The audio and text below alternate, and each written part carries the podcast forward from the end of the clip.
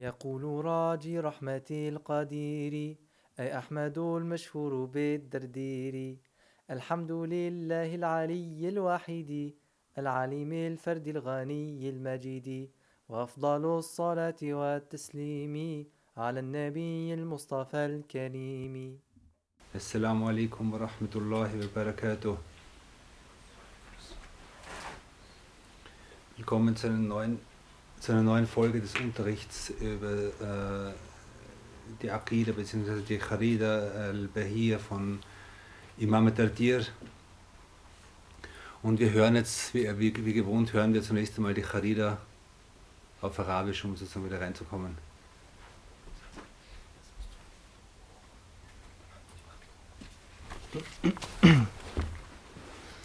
بسم الله الرحمن الرحيم. وصلى الله على سيدنا محمد وعلى آله وأصحابه أجمعين.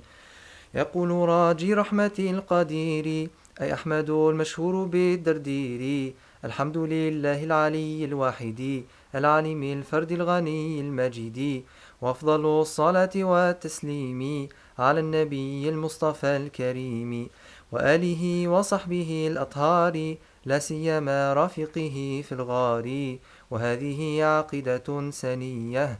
سميتها الخاردة البهية لطيفة صغيرة في الحجم لكنها كبيرة في العلم. تكفيك علما إن تريد أن تكتفي لأنها بزبدة الفن تفي. والله أرجو في قبول العمل والنفع منها ثم غفر الزلل. أقسام حكم العقل لا محالة هي الوجوب ثم الاستحالة.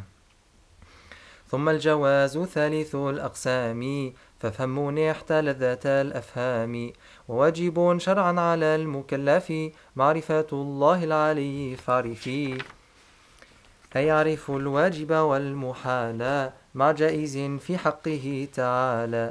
ومثل ذا في حق رسل الله عليهم تحية الإله. فالواجب العقلي ما لم يقبل الانتفاء في ذاته فابتهلي والمستحيل كل ما لم يقبل في ذاته الثبوت ضد الأول. وكل أمر قابل للانتفاء وللثبوت جائز بلا خفاء ثم اعلما بأن هذا العلم أي ما سوى الله العلي العالما من غير شك حديث مفتقر لأنه قام به التغير. حدوثه وجوده بعد العدم وضده هو المسمى بالقدم. فاعلم بأن الوصف بالوجود من واجبات الواحد المعبود إذ ظاهر بأن كل أثر يهدي إلى مؤثر فاعتبري وذي تسمى صفة نفسية ثم تليها خمسة سلبية. وهي القدم بالذات فاعلم والبقاء قيامه بنفسه نلت التقى. مخالف للغير وحدانية في الذات أو صفته العلية والفعل فالتأثير ليس إلا للواحد القهار جل وعلا. ومن يقول بالطبع أو بالعلة فذاك كفر عند أهل الملة. ومن يقول بالقوة المودعة فذاك بدعي فلا تلتفتي لو لم يكن متصفا بها لزم حدوثه وهو محال فاستقم. لأنه يفضي إلى التسلسل والدور وهو المستحيل المنجلي فهو الجليل والجميل الولي الولي والظاهر القدوس والرب العلي. منزه عن الحلول والجهة والاتصال الانفصال والسفه. ثم المعاني سبعة للرائي أي علمه المحيط بالأشياء. حياته وقدرة إرادة وكل شيء كائن أراده. وإن يكون بضده قد أمر فالقصد غير الأمر فاطرح الميراء فقد علمت أربعا أقساما في الكائنات فاحفظ المقام.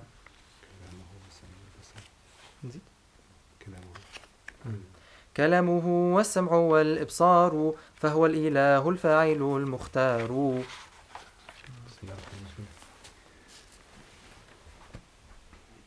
Nachdem, äh, nachdem Imam Dardir die, äh, die, die, die Regeln des Denkens, äh, die Regeln des Denkens beschrieben hat, die Kamera schief, die Regeln des, des korrekten Denkens beschrieben hat und aufbauend auf diesen Regeln die, äh, die Beziehung zwischen den Geschöpfen und dem Schöpfer hergestellt hat und die notwendige Existenz des, des Schöpfers anhand der Schöpfung bewiesen hat, ist er dann zu den, äh, zu den sogenannten negierenden Eigenschaften gekommen, die wir letztes Mal besprochen haben. Und äh, in den negierenden Eigenschaften geht es darum, dass man, dass man alle Eigenschaften negiert, die der Erhabenheit Allahs widersprechen. Okay? Und im Wesentlichen, wenn man sie reduziert auf zwei, Grund, auf zwei Grundeigenschaften oder auf, auf, auf, auf zwei Grundrichtungen, kann man sagen, es geht um die Erhabenheit über Zeit, nämlich äh, Al-Baqa, also das, das äh, Al-Baqa wal-Qidam, also Al-Qidam wal-Baqa, das heißt die Anfangslosigkeit und die Endlosigkeit. Und diese zwei Dinge bedeuten die absolute Erhabenheit über Zeit. Dass Zeit etwas ist, was Allah subhanahu wa ta'ala nicht, äh, nicht, seine Existenz nicht beeinflusst. Okay? Äh, und andererseits die Erhabenheit über Raum. Äh, auch so Eigenschaften wie zum Beispiel Qiyam Benefs, dass die Eigenschaften Allahs in sich selbst ruhen, also in seinem Selbst ruhen. Äh, dass er völlig anders ist als alle, als, als, als, die, als die Geschöpfe, im Sinn, dass er, eine, dass er ein einziger ist. All das ist auch eine Negation, eine Negierung von Raum, von, von, von einer räumlichen Kategorie, in der wir leben. Dass wir zum Beispiel, dass wir eine, äh, einen Ort brauchen, an dem wir sind, dass unsere Körper einen Raum brauchen, in dem sie Platz finden das wird äh, im Raum äh, zusammen, also, äh, äh, zusammengefügt sind aus verschiedenen Teilen. Und all das wird, wird negiert durch die, äh, durch die also wird, wird verneint durch diese negierenden Eigenschaften. Und, äh, und wir haben gesagt, es gibt, es gibt Strömungen im Islam, die ein Problem mit diesen zwei grundlegenden Negationen haben. Mit der Negation der der Bezogenheit Allahs auf Raum, also dass wir, wir negieren die Bezogenheit, dass Allah im Raum gebunden ist oder dass er in der Zeit gebunden ist. Und die Strömung, die eigentlich die, die ein Problem mit der Erhabenheit Allahs über die, über die Zeit hat, sind die sogenannten Modernisten. Warum? Weil sie sagen, das war vor 1400 Jahren. Sie sagen zwar, okay, sie, sie, natürlich, sie, sie, sie, glauben an den, sie glauben an die Offenbarung und sagen, okay, diese Offenbarung kommt von Allah und der Koran kommt von Allah. Das ist immer, das ist immer der, der Aspekt des Glaubens. Weil ich spreche jetzt von innerislamischen Strömungen. Ich spreche jetzt nicht von, von, von irgendwelchen Leuten, die jetzt den Islam sozusagen von außen analysiert haben, sondern wir sprechen von Leuten, die im Islam sind und äh, und unkonventionelle also Tradition durchbrochen haben mit irgendwelchen neuen Ideen. Und das, was man unter Modernismus versteht, nämlich, dass sie glauben, dass, äh, sie glauben, dass der Koran Offenbarung ist, aber sie sagen, es war vor 1400 Jahren, heute ist es anders. Okay? Äh, und, und das heißt, dass man ein Problem damit hat, zu verstehen, dass Allah über die Zeit erhaben ist. Dass für ihn was heute ist, genauso ist wie das, was vor 3000 Jahren war und das gleiche, was in 3000 Jahren sein wird. Alles ist für ihn sichtbar und alles ist unter seiner Kontrolle und für ihn ist genauso, ist es genauso, äh, also es ist, sein Wissen umfasst das, was in der Zukunft ist, ganz genau im gleichen Sinn, wie es das umfasst, was in der Gegenwart ist und was in der, in der Vergangenheit war. Okay? Und das nennt man Erhabenheit über Zeit. Und das ist eine, eine, eine Strömung, äh, die, äh, die problematisch ist, weil sie eben diese Erhabenheit nicht anerkennt. Okay? Äh, dass natürlich die Offenbarung sich in der Zeit äh, manifestiert hat und Bezüge genommen hat auf bestimmte Dinge, die in der Zeit passiert sind, das erkennt jeder Muslim an. Ist die traditionelle Auffassung von und Usul und so weiter, dass, dass, dass sich die Offenbarung, dass die Offenbarung Bezug genommen hat auf bestimmte, auf bestimmte Dinge, die, die mit dem Willen Allahs in der Zeit passiert sind, ist eine Sache. Aber zu sagen, Allah hat, hat es damals gesagt, aber heute gilt es nicht mehr, weil heute haben sich Zeiten verändert, würde bedeuten, dass Allah in der Zeit gebunden ist und dass sein Wort und sein Wissen und sein Wille in der Zeit gebunden ist, was nicht so ist. Okay? Also es ist die Erhabenheit über, über, über Zeit. Und eine andere Strömung, äh, eine innerislamische Strömung, hat ein Problem mit, mit der Erhabenheit Allahs über den Ort. Das ist alles eine Wiederholung von dem, was wir letztes Mal gesprochen haben. mit der Erhabenheit Allahs über den Ort, nämlich einerseits in Bezug auf Hulul, also in Bezug auf äh, die sunnitische Auffassung ist, dass Allah sich in keinem Ort manifestiert, dass, er in keinem Ort Platz findet, dass, es, dass, in keine, dass es unmöglich ist, in irgendeine Richtung im, im, in dem, im Koordinatensystem von oben, unten, rechts, links und so weiter zuzuordnen. Okay? Und dass er keinen Platz im Universum hat.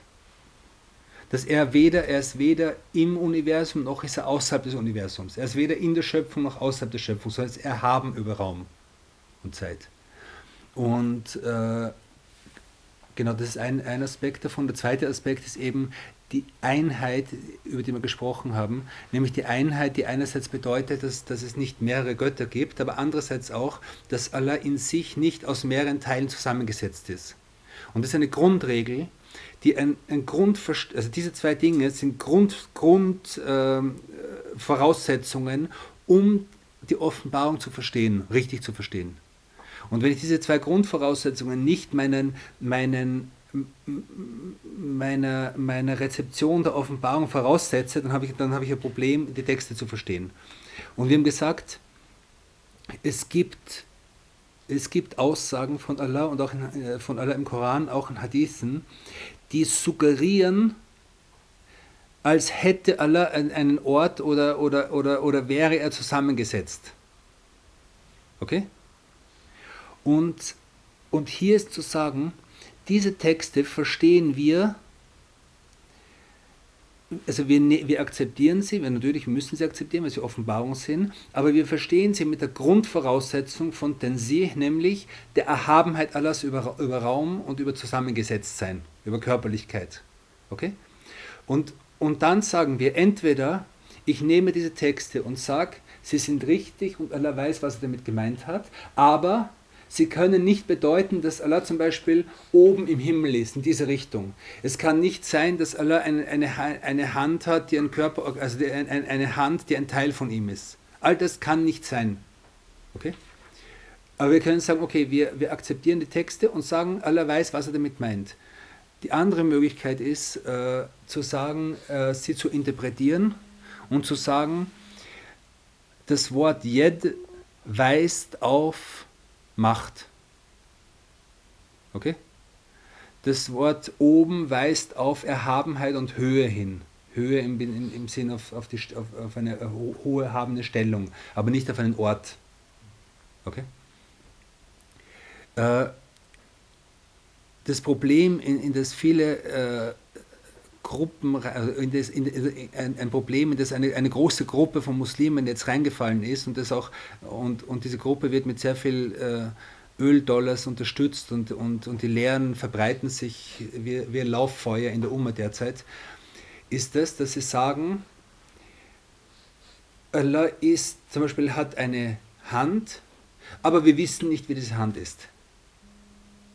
Also die, sie sagen, die Hand ist sozusagen eine andere Hand als unsere Hand, aber sie ist doch irgendwie eine Hand.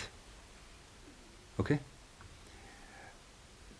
Und das, die, die traditionelle sunnitische Auffassung ist die, dass wir sagen, zunächst einmal negieren wir die, die, die, die, die Körperlichkeit alles, wir negieren die, die, die Idee, dass Allah aus Teilen zusammengesetzt ist und dann gehen wir mit den Texten um. Entweder im Sinn von, von Tawhid, das heißt, ich sage, Allah weiß, was er damit meint, oder im Sinn von Ta'wil, indem dass ich sage, dieses Wort deutet auf eine andere Bedeutung hin. Ich sage nicht, Yet ist Macht. Ich sage nicht, eins, äh, also A ist gleich B.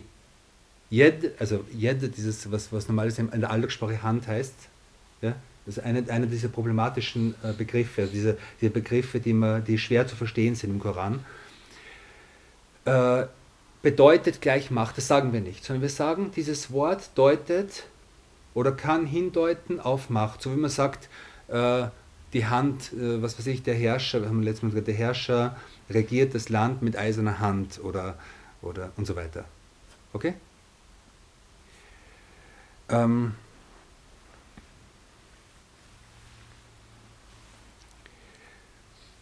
Inshallah, wir werden, wir werden äh, am Ende dieser Unterrichtsreihe einen eigenen Unterricht zu dem Thema machen. Also wo wir das Thema noch einmal ganz, ganz genau mit allen, mit, mit den unterschiedlichen Beweisen, mit den unterschiedlichen Strömungen und so weiter äh, aufführen. wichtig ist, wir sprechen nur darüber in dem Ausmaß, über diese, über diese Yani Mutashabihat, über diese mehrdeutigen, äh, nicht eindeutigen Verse im Koran, die etwas suggerieren, was gleichzeitig der Grundakide des Muslims äh, widerspricht. Sie suggerieren etwas, nicht sagen etwas, sondern sie suggerieren etwas, was der Grundbedeutung des, der, der, der islamischen Akide widerspricht. Äh, diese, äh, Allah sagt in Sul al-Imran, also beschreibt er, dass die Leute, die diesen Versen folgen, die, die dem nachfolgen, die immer über diese Verse sprechen, deren Akide immer wieder sich auf diese Verse bezieht.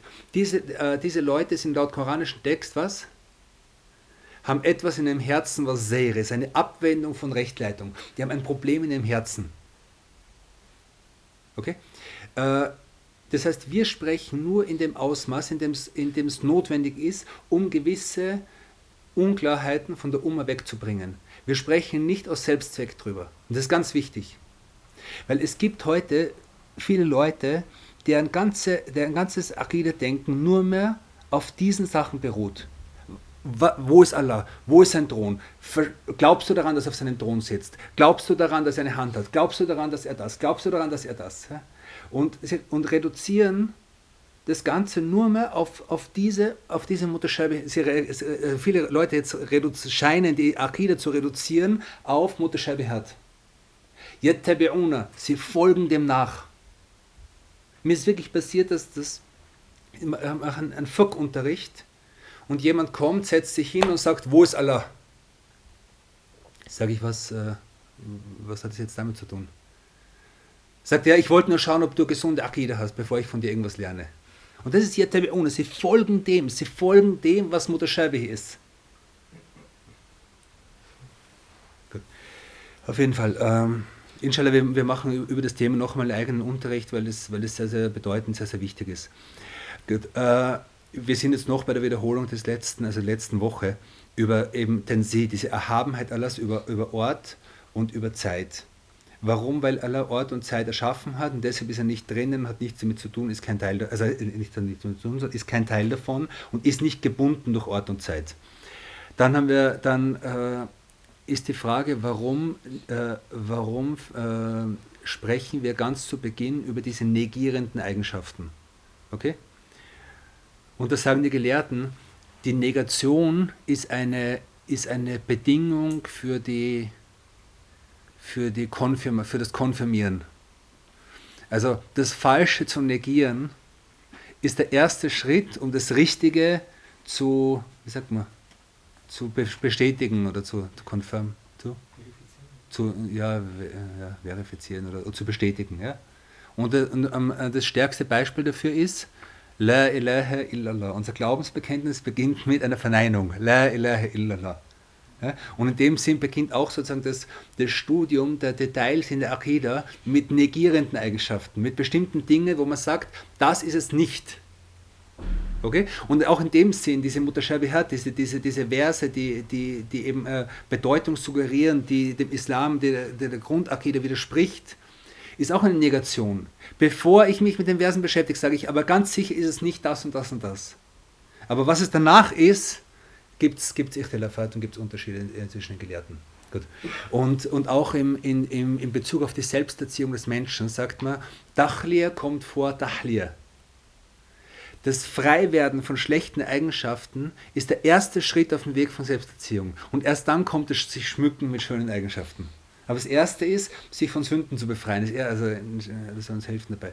Äh, sich von Sünden zu befreien, sich von schlechten Eigenschaften zu befreien und so weiter. Das ist der erste Schritt.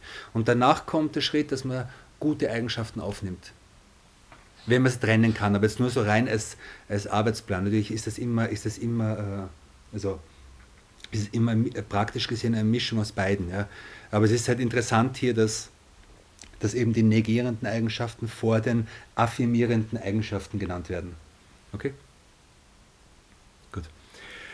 Gut, und damit kommen wir jetzt eben zu den äh, eben zu, äh, zu das Gegenteil von negierend, von verneinend ist eben, ich sage jetzt nicht die bejahenden Eigenschaften, sondern die affirmierenden Eigenschaften. Also Eigenschaften, Grund, also wir, wir kommen jetzt zu Grundeigenschaften von Allahs, von Allah, in denen in dem bestimmte Attribute von ihm affirmiert werden, in dem ihm etwas zugeschrieben wird. Okay? Und, wenn, und das, hier in der Übersetzung wird es die sieben substantivischen Attribute genannt. Okay? Sifat al-Ma'ani. Eigenschaften, die, die mit so, also mit, mit, äh, mit Attributen zu tun haben, mit, äh, mit Grundbedeutungen. Okay? Wenn wir die Eigenschaften dann hören, werden wir es besser verstehen, was damit gemeint ist. Okay? Und zwar, er sagt hier in der, in der Charida, im, äh, in, der, in der Zeile 32,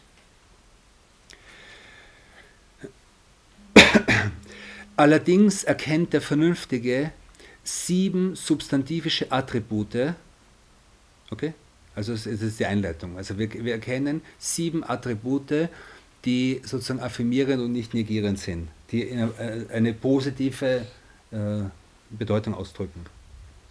Also positiv jetzt nicht im Sinn von schlecht oder gut, sondern positiv im Sinn von, äh, äh, dass eben dass, dass nicht etwas verneint wird, sondern etwas bejaht wird. Das, das ist mit positiv gemeint. Äh, also, welche sind es? Sein, das heißt Gottes Wissen, das alle Dinge einschließt. Damit haben wir die erste Eigenschaft, nämlich das Wissen. Okay? Dann sein Leben, Nummer zwei. Seine Allmacht, Nummer drei. Seinen Willen, Nummer vier. Wobei jedes Seiende von ihm gewollt ist. Auch dann, wenn er das Gegenteil geboten hat. Denn der Wille ist etwas anderes als das Gebot. Unterlasse also den Streit. So hast du bereits vier Abteilungen des Seienden erkannt, merke dir dies. Außerdem sind als substantivische Attribute seine Rede, das Hören, das Sehen und dass Gott frei wählend wirkt zu nennen.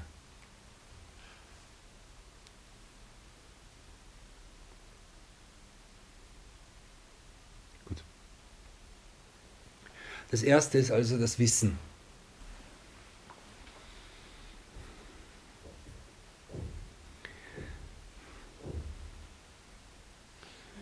Das Wissen ist, äh, ist zunächst einmal interessant, weil er, weil er natürlich sich selbst Wissen zuschreibt, aber auch den Menschen Wissen zuschreibt. Okay? Also er ist Alim und gleichzeitig äh, nennt er auch einige seiner, seiner, seiner, seiner Geschöpfe von, unter den Menschen, der Ulama zum Beispiel, Wissende, Mu'allama Adam al-Asma und er, er, hat, er, hat den, er, hat dem, er hat Adam das Wissen über, die, über seinen Namen beigebracht und so weiter. Das heißt, hier ist etwas, wo Allah eine Eigenschaft des Wissens hat und die Menschen eine Eigenschaft des Wissens haben. Und hier sieht man auch, wie der Zusammenhang zwischen beiden ist. Prinzipiell ist einmal die Eigenschaft des Wissens die, Grund, die Grundeigenschaft, was bedeutet Wissen in Bezug auf Allah, was bedeutet es in Bezug auf die, auf die, auf die Menschen, ist gleich. Es heißt, ein Bewusstsein oder etwas umfassen mit dem Bewusstsein. Also, ist bekannt, was Wissen ist. Aber die Unterschiede zwischen beiden sind noch wesentlich größer. Allahs Wissen ist absolut. Das heißt, nichts bleibt ihm verborgen. Nichts bleibt seinem Wissen verborgen. Okay? Während unser Wissen immer relativ ist.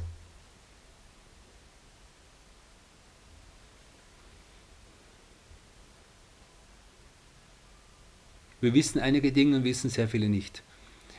Sein Wissen ist, äh, ist absolut und unvergänglich. Okay? Ohne Anfang und ohne Ende.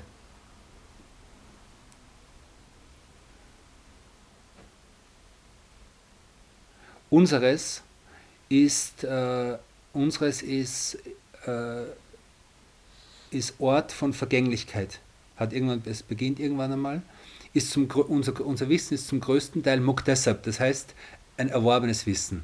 Nicht alles, aber zu einem großen Teil. Also man lernt mit der Zeit und wir wissen, wie, wie das ist und, und, am Ende seines Lebens vergisst man normalerweise oder sehr oft und wenn man stirbt, ist es wieder weg. Oder es ist sogar durch, durch andere Dinge, durch Krankheiten zum Beispiel, geht Wissen, kann Wissen weggehen. Durch, es ist faszinierend zu sehen, wenn jemand zum Beispiel einen Schlaganfall hat und plötzlich äh, kennt er einfach, kennt er, kennt er seine Kinder nicht mehr. Das banalste Wissen, das ist einer der, der Grund, das ist, das ist, diese, Situation ist ein, ein Zeichen von Allah. Einer der, der, der, grundlegendsten Dinge, wo man sich denkt, ein Mensch kennt seine Kinder. Und wie oft sieht man, dass jemand einen Schlaganfall bekommt, sich seine Kinder nicht mehr kennt. Oder was auch interessant ist, jemand hat einen Schlaganfall und hat zehn Kinder und erkennt acht, aber zwei erkennt er nicht mehr. Das sind alles Zeichen davon, wie, wie vergänglich und wie, wie, wie, wie, äh, wie, wie empfindlich unser Wissen ist. Okay? Dann weiters. Äh, das Wissen aller bezieht sich auf alle drei Kategorien des Seins, nämlich das Mögliche, das Notwendige und das Unmögliche. All das ist von alles Wissen umfasst.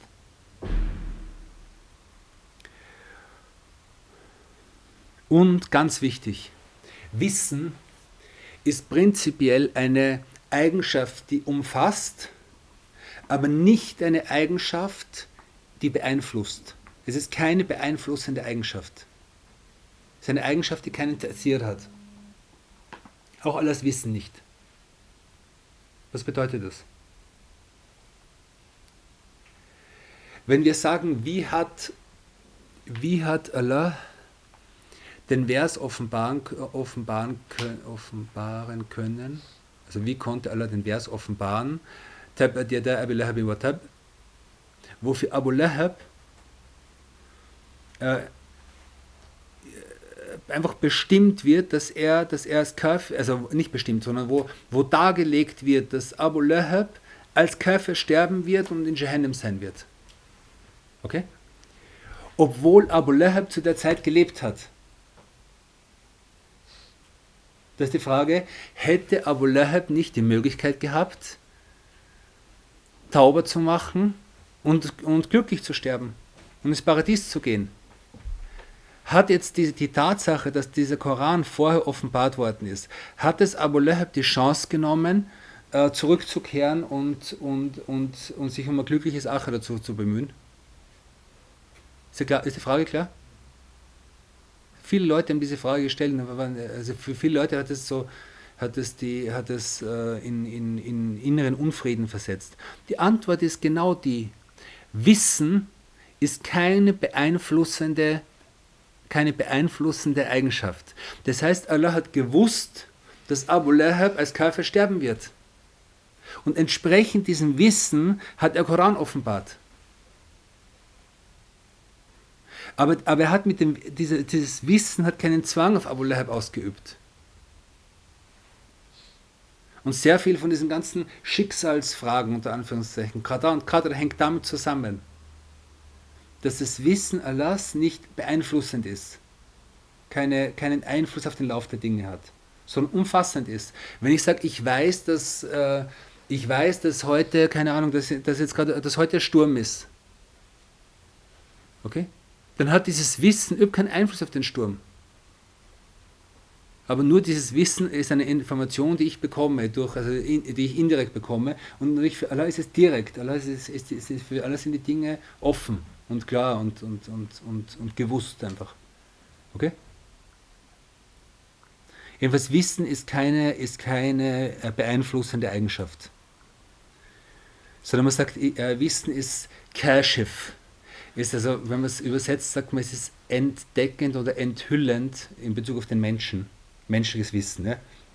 Es gibt etwas, was ich nicht gewusst habe, ich weiß nicht, was hier unter diesem Polster liegt, ich mache es auf und dann weiß ich es. Ja, das ist Wissen äh, enthüllt das. Ne? Natürlich in Bezug auf Allah ist es ein ist Wissen niemals, äh, wie sagt man, ähm, niemals durch Unwissen, also dem Wissen Allahs geht keine Unwissenheit voraus. Unserem Wissen geht immer Unwissenheit voraus. Ich weiß das jetzt und vorher habe ich es nicht gewusst, nachher weiß ich es vielleicht auch nicht mehr. Aber dem Wissen alles geht keine Unwissenheit voraus, sondern für ihn ist das Wissen immer und ewig. Okay? Gut. Dann äh, das nächste ist, also Elm ist das eine, Wissen, das zweite ist Irada, nämlich wie ist es hier übersetzt? Äh, sein Willen, sein Wille. Ich gehe jetzt nicht nach der, nicht genau nach der, nach der, nach der Ordnung von äh, oder äh, Verzeihung, bleiben wir bei der Ordnung, in, in, Nummer 33 ist sein Leben, ja, sein Leben, Hayatuhu. Das ist die zweite Eigenschaft äh, von diesem Sefat al-Ma'ani, äh, Leben. Leben ist das Gegenteil von Tod. Okay? Wir haben in der allerersten Eigenschaft, über die wir gesprochen haben, über, über Gott, haben wir gesagt, er ist existent. Seine Existenz, seine notwendige Existenz, die kein Ende und kein, kein Anfang und kein Ende hat. Okay? Leben ist noch eine, Stu ist, ist eine Stufe weiter. Weil es gibt Dinge, die Existenz, die Existenz sind, aber nicht leben. Okay? Und sein Leben ist sein Leben ist eine Bedingung für alle anderen Eigenschaften, die nachher kommen. Für Wissen, für, für, für Sprechen, für Hören, für Sehen und so weiter. Das ist sein Leben. Sein Leben ist absolut ist, das unbegrenzt ist, das kein Anfang und kein Ende hat und äh, aus dem heraus oder indem er alles andere Leben erschaffen hat. Dann seine Allmacht, Kudra.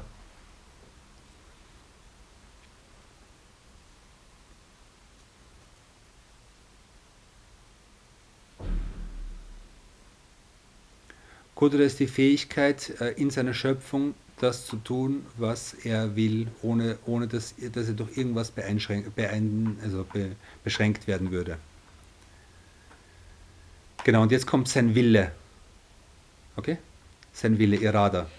Irada heißt, dass er alles Mögliche spezifiziert. Und zwar in dem Sinn, dass er die möglichen Existenzen äh, entweder zum Vorschein bringt, also zur Existenz bringt, oder zum Verschwinden bringt, oder das Mögliche nicht zur Existenz bringt. Alles das ist sein Wille. Dass er die möglichen Dinge nicht zur Existenz bringt. Dass er, er hätte, er hätte äh, doppelt so viele Menschen erschaffen können, wie er insgesamt erschaffen hat, aber das ist möglich, aber diese doppelte Menge von allen Menschen, die irgendwann einmal gelebt haben und, gele und leben werden, die doppelte Menge nicht zur Existenz gebracht, sondern nur, nur in dem Ausmaß, in dem er es wollte. Also Existenz, nicht Existenz, Ausmaß, das Ausmaß einer Sache. Er hat uns in der Größe erschaffen, er hat die Welt in dieser Größe erschaffen und so weiter. Das ist sein, das ist sein Wille, mit, der er, mit dem er die Dinge spezifiziert hat. Okay?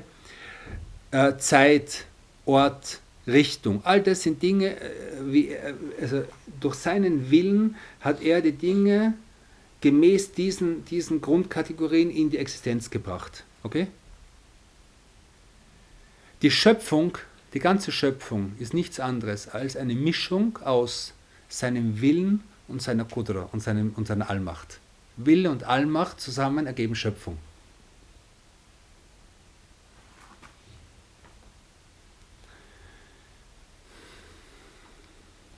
Und jetzt ist eine Frage, nämlich, will Allah, dass es Unrecht gibt? Will Allah, dass es Sünden gibt? Will Allah, dass Kinder im Krieg sterben und so weiter? Diese okay? Ist das Allahs Wille oder nicht? Ist es Allahs Wille, dass Menschen äh, nicht an ihn glauben? Ja oder nein? Okay?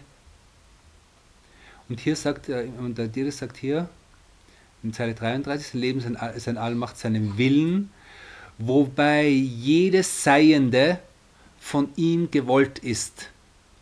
Alles, was ist, alles, was existiert, ob wir es als gut oder schlecht bezeichnen, oder auch ob es Allah als gut oder schlecht äh, bezeichnet, ist von ihm gewollt.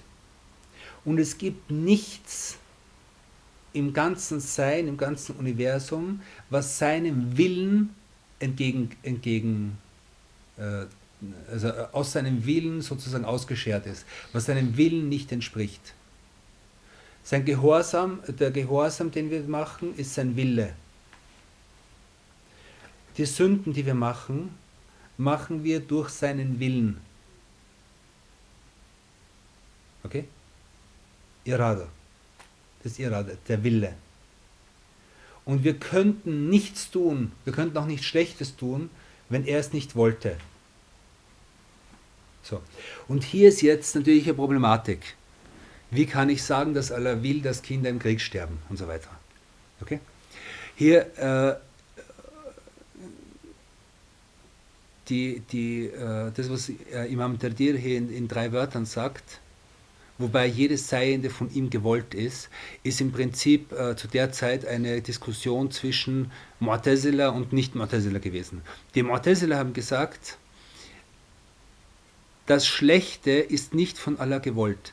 Die Sünden sind Dinge, die, die entstehen, ohne dass Allah sie will. Okay? Das heißt, es gibt etwas, was aus seinem Willen austritt. Und die, die, die, die klassische sunnitische Akida-Lehre hat gesagt, nein, all das, was passiert, ist sein Wille. Aber nicht, seine, nicht zu seiner Zufriedenheit. Es gibt einen Unterschied zwischen Willen und Zufriedenheit. Zufriedenheit ist Rida. Und es gibt einen Unterschied zwischen Amr, zwischen dem, was er befohlen hat,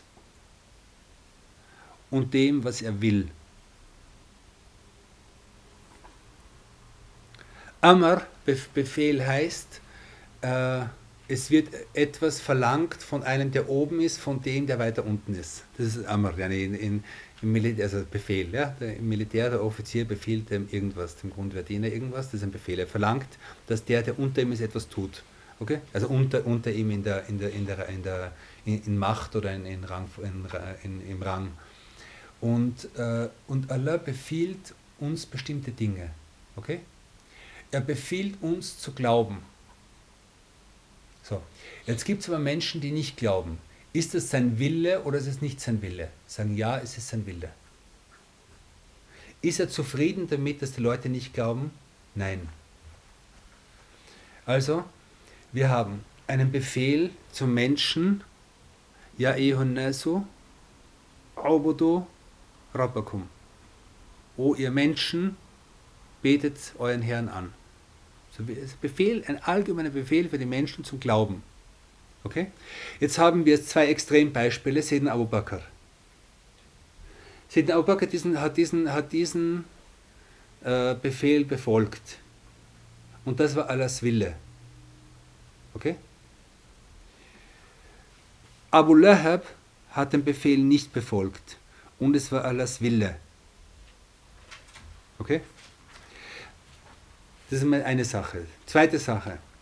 Sein Wissen, sein Wissen hat schon immer diese Bereiche umfasst und er hat schon seit Milliarden Jahren gewusst, dass Abu Lahab glauben wird, äh, dass, dass, äh, dass Sayyidina Abu Bakr glauben wird, diesen Befehl erfüllen wird und dass Abu Lahab diesen Befehl nicht, erfolgen, nicht befolgen wird. Okay?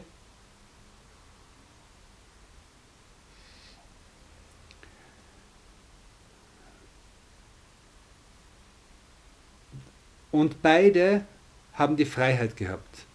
Beide haben, Abu Bakr hat die Freiheit gehabt, das zu tun oder jenes zu tun. Er, er hat die Freiheit gehabt zu glauben oder Kuffer zu machen. Und Abu Lahab hat die Freiheit gemacht, zu glauben oder nicht zu glauben. Okay? Ja, beide haben die Freiheit zwischen A und B gehabt. Und das nennt man der Cleave. Das nennt man der Cleave. Der Cleave heißt, ein Mensch hat zwei Möglichkeiten und weiß, dass die eine Möglichkeit alle zufrieden macht und die andere Möglichkeit ihn nicht zufrieden macht. Okay? Das nennt man der Glyph. Und er kann sich jetzt entscheiden zwischen diesen beiden. Ich entscheide mich, ob ich bete oder nicht bete. Hier habe ich einen Willen oder habe ich keinen Willen? Ja, ich habe einen Willen. Ich, ich kann sagen, ich bete jetzt oder ich bete nicht.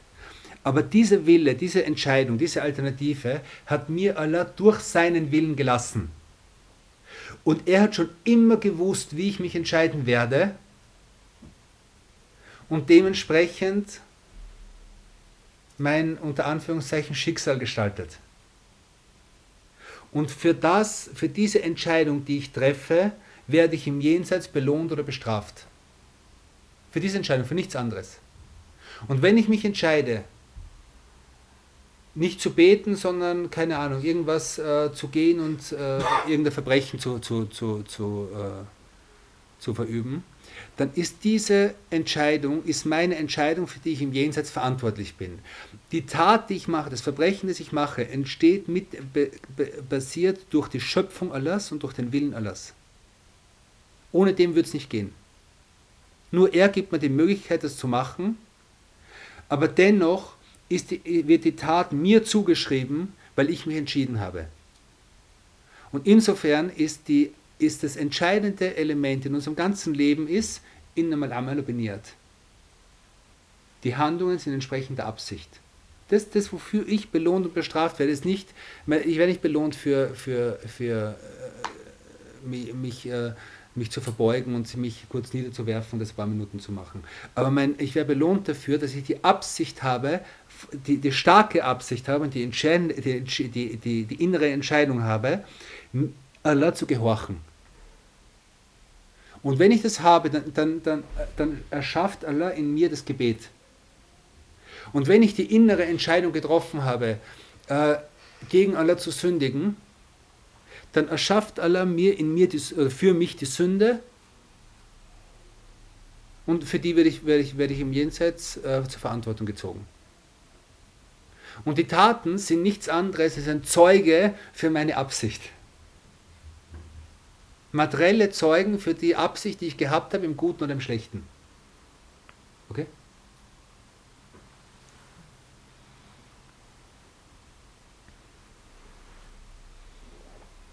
Ich habe das Beispiel schon öfters erwähnt, aber es ist, es ist, immer, es ist von Schechelbut, aber es ist immer wieder gut. Ein Vater gibt seinem Sohn eine bestimmte Summe an Geld und sagt, also der Vater gibt dem Sohn jetzt äh, 100 Euro und sagt, geh dort und dort hin und spende das. Okay? Und er prüft ihn damit.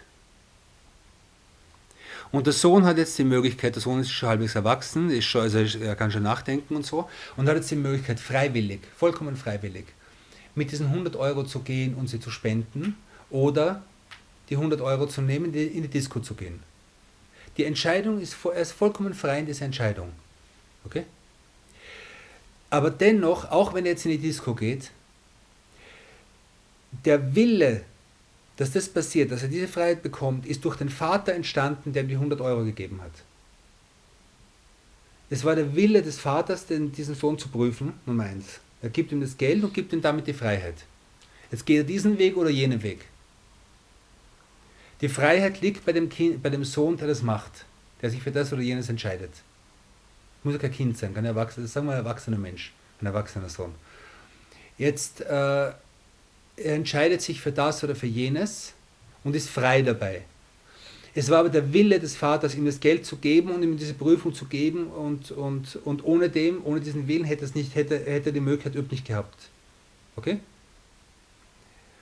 Und, und am Ende geht er zum Beispiel jetzt in die Disco rein und sein Vater geht hinter ihm und, und, und sagt ihm, was machst du hier? Okay? Das ist dann die Verantwortung, die er tragen muss dafür. Obwohl es der Wille des Vaters war. Der Vater wird unzufrieden sein, wenn er in die Disco geht. Okay? Äh, aber dennoch war es sein Wille. Er ist unzufrieden damit, aber sein Wille war es, ihn zu prüfen. Und jetzt kann es sein, dass der Vater von vornherein, dass er, seinen, dass er diesen Sohn gut genug kennt, und ihm dieses Geld gibt und weiß, er wird das Schlechte machen, aber er will ihn sozusagen zur Rede stellen das dafür. Er will ihn zur Rede stellen. So, der Vater weiß, wenn, ich, wenn er diesem Sohn dieses Geld gibt, wird der Sohn diesen Weg gehen. Der Vater weiß das, weil er ihn kennt. Okay? So, der Sohn geht, nimmt das Geld und geht in die Disco. Der Vater weiß das, er bräuchte nicht mehr hinterhergehen. Okay? War der Sohn frei zu entscheiden, ob er das oder jenes macht? Er war frei. Obwohl der Vater es gewusst hat und vorher schon gewusst hat, trotzdem war er frei. Aber die Verantwortung, die er hat, ist trotzdem das oder das auszuwählen. So ist die Verantwortung von Menschen und so ist die Beziehung zwischen Allahs Willen und unserem Willen. Okay? Gut. Also hier äh, noch einmal 33, also äh, Zeile 33, sein Leben, seine, All, seine Allmacht, seinen Willen, wobei jedes Seiende von ihm gewollt ist. Der Montesel haben gesagt, es kann nicht sein, dass Allah das Schlechte will, weil wenn er das Schlechte wollte, dann wäre sein Wille schlecht. Und das ist für alle unmöglich. Wir sagen, Iktisab, also das, das, äh, die Verantwortung für die schlechte Entscheidung ist beim Menschen und nicht bei Allah. Er gibt ihm die Freiheit, das ist gut so. Auch dann, wenn er das Gegenteil geboten hat, denn der Wille ist etwas anderes als das Gebot. Verstehen wir das jetzt? Auch dann, wenn er das Gegenteil geboten hat.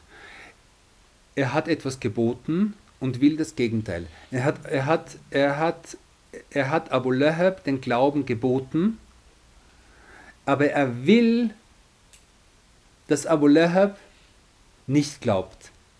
Aber dieser Wille ist keine Ungerechtigkeit, sondern es ist noch immer die freie Entscheidung von Abu Lahab gewesen. Auch dann, wenn er das Gegenteil geboten hat. Denn der Wille ist etwas anderes als das Gebot.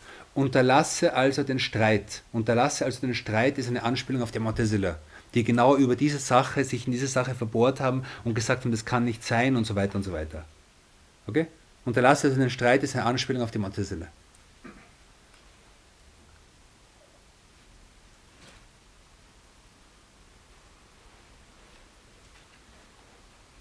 So hast du bereits vier Abteilungen des Seienden erkannt, merke dir dies.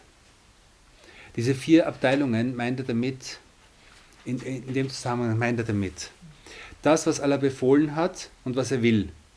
Das heißt, den Glauben von Abu Bakr. Er hat ihn befohlen und er will, dass Abu Bakr glaubt. Dann das, was er nicht befohlen hat, und nicht will, nämlich den Kuffer von Abu Bakr. Er hat ihn nicht befohlen, den Kuffer von Abu Bakr. Er hat ihn nicht befohlen, er hat nicht befohlen, dass jemand Kuffer macht, im Gegenteil. Und er hat aber auch nicht gewollt, dass, dass Abu Bakr Kuffer macht oder als, als Kafir stirbt. Ja? Also hier ist etwas, was er nicht geboten hat und nicht will. Das zweite. Das dritte ist etwas, was er geboten hat, aber nicht will, dass es passiert, nämlich der Glaube von Abu Lahab. Das Leben im Paradies von Abu Lahab. Der Glaube von Abu Lahab. Er hat geboten, er hat geboten, er hat ihm geboten, dass er, er, hat ihm befohlen, dass er glauben soll. Aber er wollte es nicht. Aber dieser Wille ist entsprechend dem, was Abu Lahab für sich wollte. Okay? Und das vierte ist, das, was er nicht befohlen hat, aber wollte, dass es ist, nämlich der Kuffer von Abu Lahab.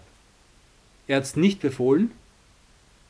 Er hat nicht befohlen, dass er, dass, dass er Kuffer macht, aber er wollte, dass es ist, nämlich ist es passiert. Ja, es, es war so.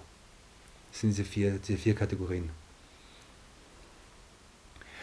Außerdem sind als substantivische Attribute, das ist Teil 36 jetzt, seine Rede, das Hören, das Sehen und das Gott freiwillend wirkt zu nennen.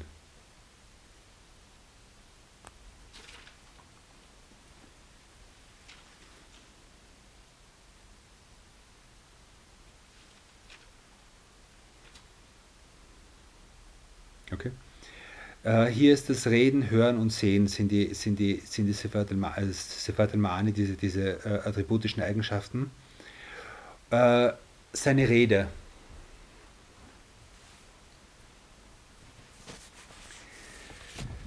In Bezug auf Rede sagen wir folgendes.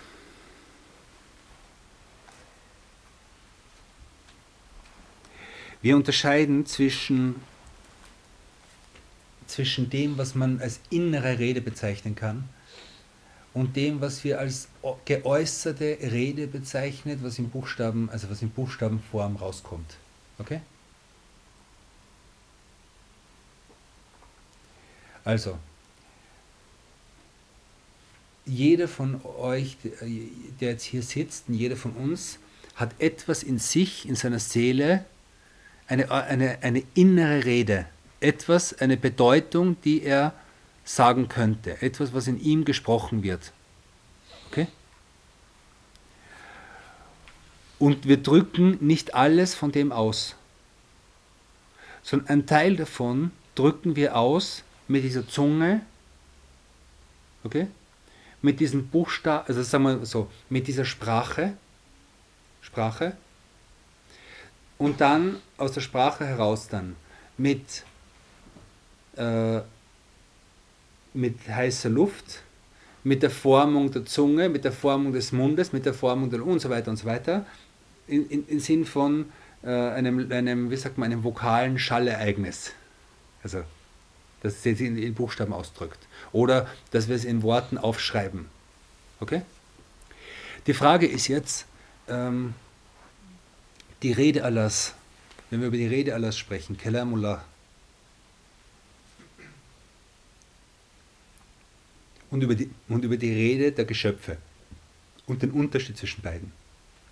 Wir sagen, es gibt in, in uns gibt's ein Kalam Nefsi, also eine innere, eine innere Rede und es gibt sozusagen eine, eine äußere, geäußerte Rede. Okay? Das ist mal eine Sache.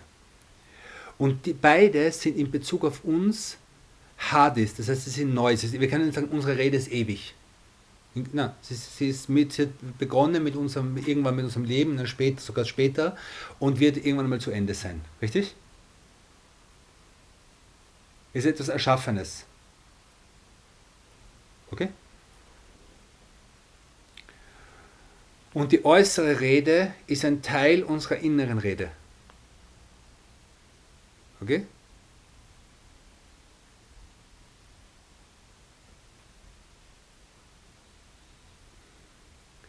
In Bezug auf Allah subhanahu wa ta'ala ist es so, dass seine Rede, die Rede, die, die, also das, ja, die, die unter Anführungszeichen innere Rede, Kalam Nefsi, ewig ist, keine Frage. Okay?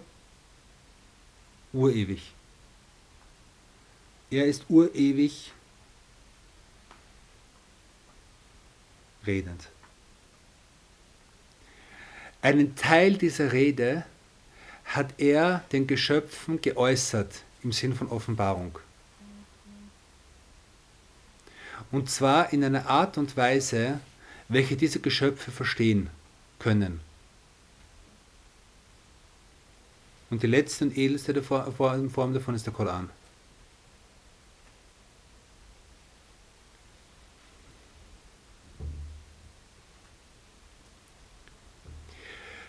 Die Buchstaben, die auf einem Papier stehen, wenn ich jetzt einen Mushaf nehme, ich habe einen Mushaf, da sind Buchstaben drauf.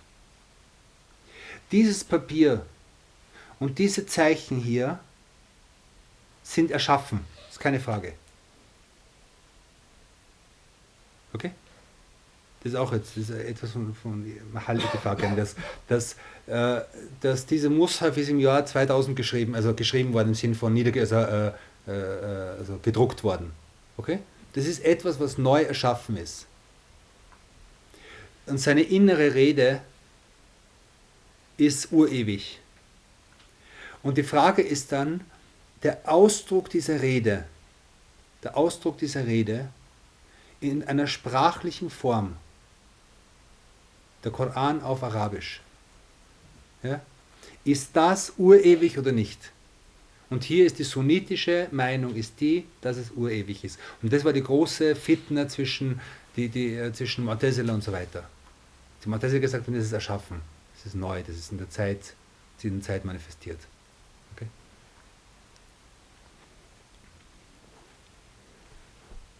Da gibt es auch einen, einen, sehr interessanten Vergleich zwischen äh, äh, in Bezug auf die, das Verhältnis von Allahs Rede in Bezug auf dem, was er offenbart hat. Äh, zum Beispiel, wenn du jetzt äh, einer Katze sagen willst, hau ab hier, was sagst du? Du sagst nicht, könntest du bitte hier diesen Platz verlassen, sondern sagst Ks. Und du sagst zu einem Pferd, sagst du, was, äh, kann, das, kann diese Dinge nicht. Aber jedenfalls, es gibt, es gibt im Prinzip, oder ein Kind sagst du, keine Ahnung, wenn du ein Kind, äh, Säugling, äh, irgendwas Liebes sagen willst, was sagst? Oder irgendwas, ja? Das heißt, du, ich meine, ich könnte jetzt ein riesen Liebesgedicht für diesen Säugling machen, oder? Das wäre in mir. Aber du sagst etwas, du sagst, ja, weil du denkst, das ist das, was, was dieser Säugling jetzt versteht von dir. Du könntest der Katze eine Vorlesung halten, dass es wirklich jetzt falsch ist, aus hygienischen Gründen hier zu sein und so weiter. Ja? Aber du lässt deine, du, du, du, du, du senkst dich, du senkst deine Sprache auf das Niveau dieser Katze und sagst X, weil sie das versteht. Und in dem Sinn ist der Koran in all seiner unglaublichen Höhe und Eloquenz und Schönheit und, und Tiefe und so weiter, ist es etwas, wo Allah subhanahu wa ta'ala seine gewaltige Rede noch viel Größeres, noch viel Umfassendes auf, auf das Niveau gegeben hat, das wir verstehen können. Und das ist das Verhältnis zwischen, zwischen, zwischen Kalam Nefsi und Kalam Lafti. Allahu alam.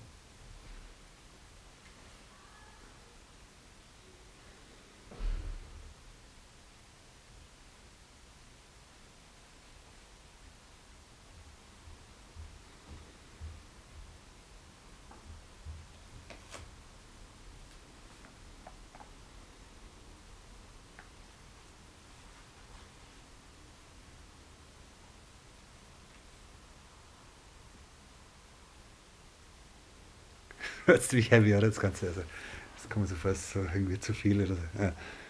Gut, lesen, lesen wir die, die, die, die Zeilen noch einmal. Allerdings erkennt der Vernünftige sieben substantivische Attribute, also Sein, das heißt Gottes Wissen, das alle Dinge einschließt. Dann, das ist Nummer eins, dann sein Leben, seine Allmacht, seinen Willen, wobei jedes Seiende von ihm gewollt ist. Auch dann, wenn er das Gegenteil geboten hat, denn der Wille ist etwas anderes als das Gebot. Unterlasse also den Streit. So hast du bereits vier Abteilungen des Seienden erkannt, merke dir dies. Außerdem sind es substantivische Attribute, seine Rede, das Hören, das Sehen und dass Gott frei wirkt, zu nennen. Alaihi wa Muhammadin wa alihi wa sahbihi wa sallam taslima. Stoppen hier inshallah. Äh, genau, und machen weiter mit äh,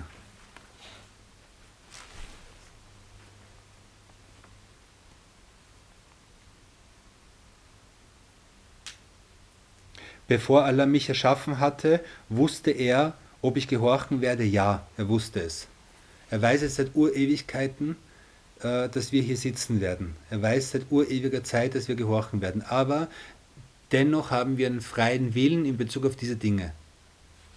Wir haben einen freien Willen in Bezug auf alles, wofür wir belohnt und bestraft werden. Und wir haben keinen freien Willen in Bezug auf sehr, sehr viele Dinge, für die es im Jenseits keine Strafe gibt und keine Belohnung gibt.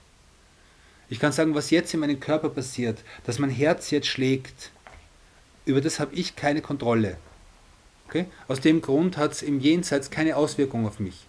Ob ich jetzt irgendeine schwere Krankheit habe oder so, hat, hat im Prinzip, ich weiß es nicht, ich habe keine Kontrolle darüber und hat im Jenseits keine Auswirkung. Aber ob ich jetzt das mache oder jenes mache, ist, ist das, was im Jenseits entscheiden wird. Und das weiß, und, und das ist aber meine freie Entscheidung und Allah weiß seit jeher, dass ich diese Entscheidung A oder B nehmen werde. Und Wissen noch einmal, Wissen ist keine beeinflussende Eigenschaft. Okay? Warum werden wir dann getestet?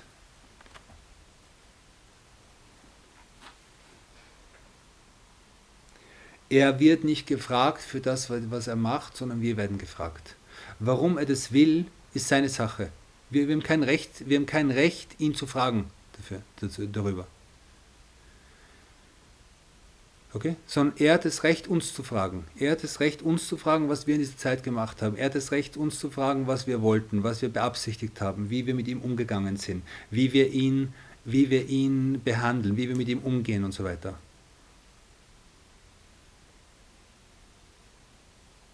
Und das ist die Frage, die wir uns stellen sollen. Das ist die Frage, die wir uns stellen sollen. Nicht die Frage, warum hat, also, es ist, also ich meine es nicht irgendwie als Kritik, also das sind wichtige Fragen. Und das sind Fragen, die wir auch immer in uns haben. Aber die, die, die Antwort darauf ist, dass die Frage an sich, dass wir an sich kein Recht haben, das zu fragen.